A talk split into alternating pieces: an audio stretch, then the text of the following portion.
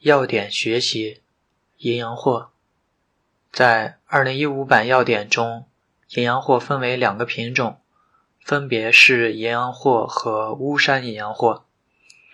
巫山营养货是从二零一零年版要点从营养货中分开，嗯，为了方便学习，这里我把它放在一起。呃，营养货一共有五个植物来源，分别是。小檗科植物淫羊藿、建叶营养货、柔毛淫羊藿、朝鲜淫羊藿、巫山营养货的干燥叶，在夏秋二季采收、晒干或阴干。为了区别五种营养货的性状，我主要参考了《中国植物志》的相关内容。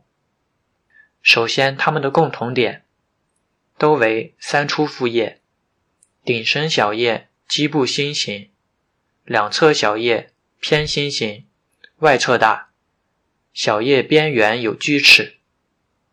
性状区别：阴阳货和朝鲜阴阳货为二回三出复叶，其他三种为一回三出复叶。朝鲜阴阳货的花茎一枚叶，其他四种花茎两叶，两叶对生。朝鲜银阳货为总状花序，其他四种银阳货为圆锥状花序。圆锥状花序也被称为副总状花序，即花序上有分支，每一个分支又是一个总状花序。银阳货和柔毛银阳货的花序轴及花梗被现毛，其他三种花序轴和花梗无毛。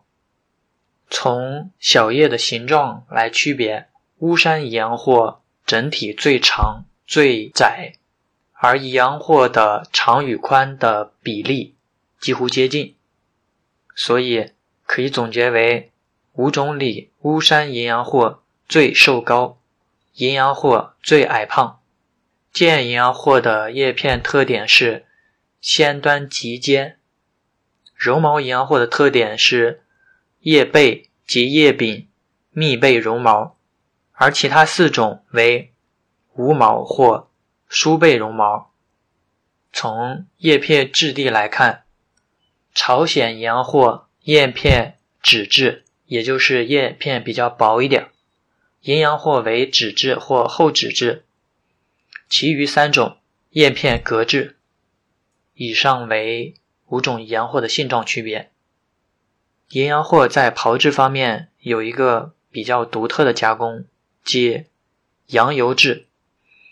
用羊脂油加热融化，加入银阳货丝，用文火炒至均匀有光泽，取出放凉。加羊脂油可以增强其补肾的作用。好，本篇文字稿发表在陈济堂中药论坛。以上。